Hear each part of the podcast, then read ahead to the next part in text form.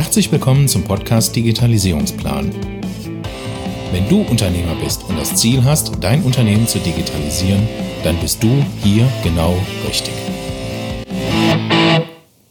Liebe Freunde der gepflegten Digitalisierung mit Plan. Heute geht es um das Thema digitales Marketing im Haifischbecken. So, der eine oder andere ist in einem, einem Business unterwegs, wo es unheimlich viele Wettbewerber gibt. Wo man weiß, dass es ähm, manchmal schwierig ist, auch gegen diese Wettbewerber anzustinken. Und dass diese Wettbewerber alle gegenseitig irgendwie sagen, wir haben alle das beste oder geilste Angebot. Quasi Haifischbecken. So. Also wie dominiere ich plötzlich dieses Haifischbecken? Das ist so ein bisschen die Frage.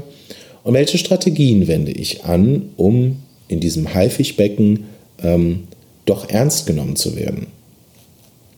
Und äh, auch wenn ich kleinere Budgets habe, vielleicht nur kleinere Möglichkeiten habe und eigentlich ein ganz kleiner Fisch bin, aber wie sorge ich dafür, ja, dass ich die Wunschkunden trotzdem reinkriege zu bezahlbaren Werbebudgets?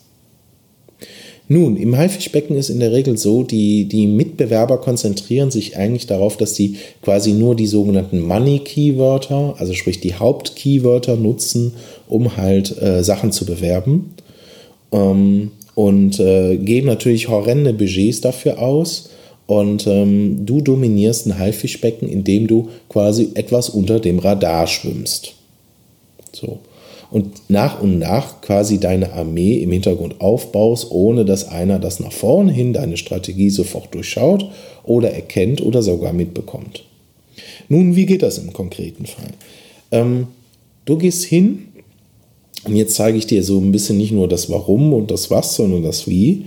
Ähm, du gehst hin und baust für dein Thema ähm, die sogenannten Longtails auf. Das heißt, ähm, das hatte ich schon mal in einer Folge angesprochen. Ich nehme das nochmal kurz als Erinnerung oder als Beispiel. Hm.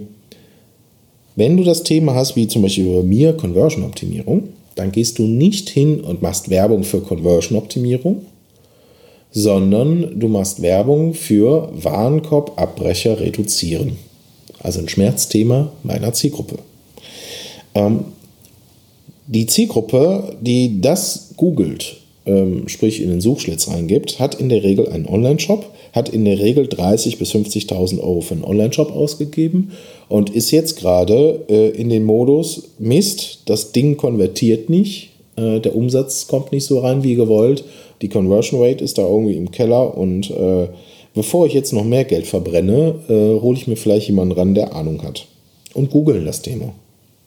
So, und jetzt finden Sie zwar vielleicht ein paar organische Seiten, aber einen einzigen Anbieter, der eine gute, authentische Werbeanzeige hat und auch noch eine Landingpage, die das Ganze auch noch richtig ordentlich abholt. Mit einer Geschichte, mit Erfolgsgeschichten, mit einem Prozessablauf, äh, was als nächstes passiert, was die Ergebnisse sind, wie das konkret aussieht, ähm, welcher Zeitplan dahinter steckt, etc. So, in dem Moment schaffe ich einfach immens Vertrauen. Und dann brauche ich am Tag nur noch 10 bis 12 Menschen auf mein Angebot einkaufen. Also in dem Fall Werbeanzeige wird 10 oder 12 Mal nur eingeblendet. Jetzt kann einer sagen, pff, das ist ja nichts. Ja, 10 oder 12 Mal. So, und von den 10 oder 12 Mal der Einblendung der Anzeige gehen aber 4 bis 5 Menschen und klicken auf diese Anzeige. So, jetzt haben also 4 bis 5 Menschen dieses Problem auf meiner Landingpage gesehen. Vielleicht reagiert, vielleicht nicht. Ich gehe jetzt mal von auf, die haben nicht reagiert. So. Aber spätestens am nächsten Tag kommen wieder vier oder fünf Besucher auf diese Landingpage. Das heißt, bis dahin waren es vielleicht schon zehn Leute drauf. Wenn meine Landingpage eine Conversion Rate von fast 20% hat oder in dem Fall 10% hat, dann weiß ich, dass am nächsten Tag eventuell eine Anfrage reinkommt über diese Kampagne. Und das Spannende dabei ist, dass so eine Kampagne plötzlich nicht mehr Hunderte von Euros pro Tag kostet, sondern letztendlich vielleicht nur mal 7, 8, 9 oder 10 Euro pro Tag. So, und jetzt kostet mich also quasi nach zwei Tagen im schlimmsten Fall ein Kunde 20 Euro. Ja, an Neukundengewinnung für einen Kunden. Jetzt kann sich jeder mal da draußen die Frage stellen, wenn ich mit einem Kunden spreche und Neukunden kriege, jetzt der nicht auf Empfehlung kommt, was kostet mich tatsächlich ein Neukunde? Ja. So, und jetzt gehen wir da einen Schritt weiter und sagen, okay, jetzt baue ich zu meinem Themengebiet 100 solcher Kampagnen auf. Jetzt wird jeder sagen, boah, um Gottes Willen, Stefan, wie schafft man das denn? Das ist doch richtig mit Arbeit zu tun. Ja, natürlich. Dafür habe ich natürlich ein System entwickelt und ähm, eine Software gebaut und äh, eine Architektur und ne, also das kann man halt alles bei uns bekommen, aber die Strategie dahinter ist eigentlich recht spannend. Man geht hin und baut jetzt 100 Seiten und man weiß, nicht jede Seite konvertiert so, wie sie sollte, weil mich auch vielleicht mal mit einem Thema nur Schaulustige ranhole. Die irgendwas kostenlos haben wollen oder die nur irgendwie Informationen haben möchten, aber vielleicht noch nicht in dem Modus sind der Handlung. So, und ähm, deswegen muss ich hingehen und diese Menschen, die nur im Informationsmodus sind, ähm, da darf ich natürlich nicht so viel Aufmerksamkeit schinken, sondern ich setze mich auf die Leute drauf, die einfach echt ein ernstzunehmendes Problem haben.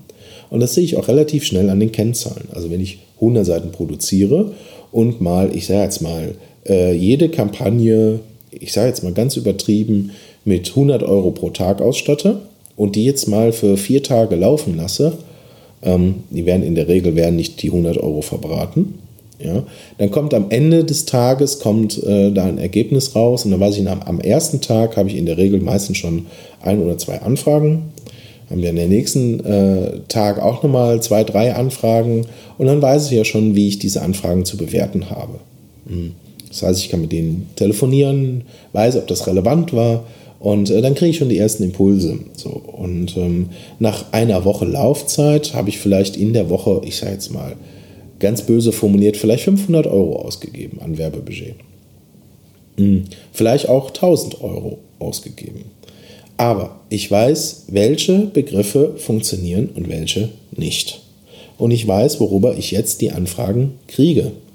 Und jetzt gehe ich hin und äh, schalte die Kampagnen ab, die nur Showlisting in mein System gespült haben und nehme die Kampagnen, die keine Showlistigen reingespült haben. Und da stecke ich jetzt das Budget neu fest und lege los. So, und dann habe ich am Ende das Pareto-Prinzip da drauf. Das bedeutet, dass ähm, 20% davon mir meine Wunschkunden liefern und 80% für Nüsse sind. Das ist schon mal bei dem einen oder anderen unterschiedlich. Beim einen sind es 70-30, beim nächsten sind es äh, 60-40, beim anderen sind es 90-10. Ne? Aber man kann ungefähr sagen, diese gute 80-20-Variante, die funktioniert recht stark. So, jetzt kriege ich die 20, die zu mir passen. Hm.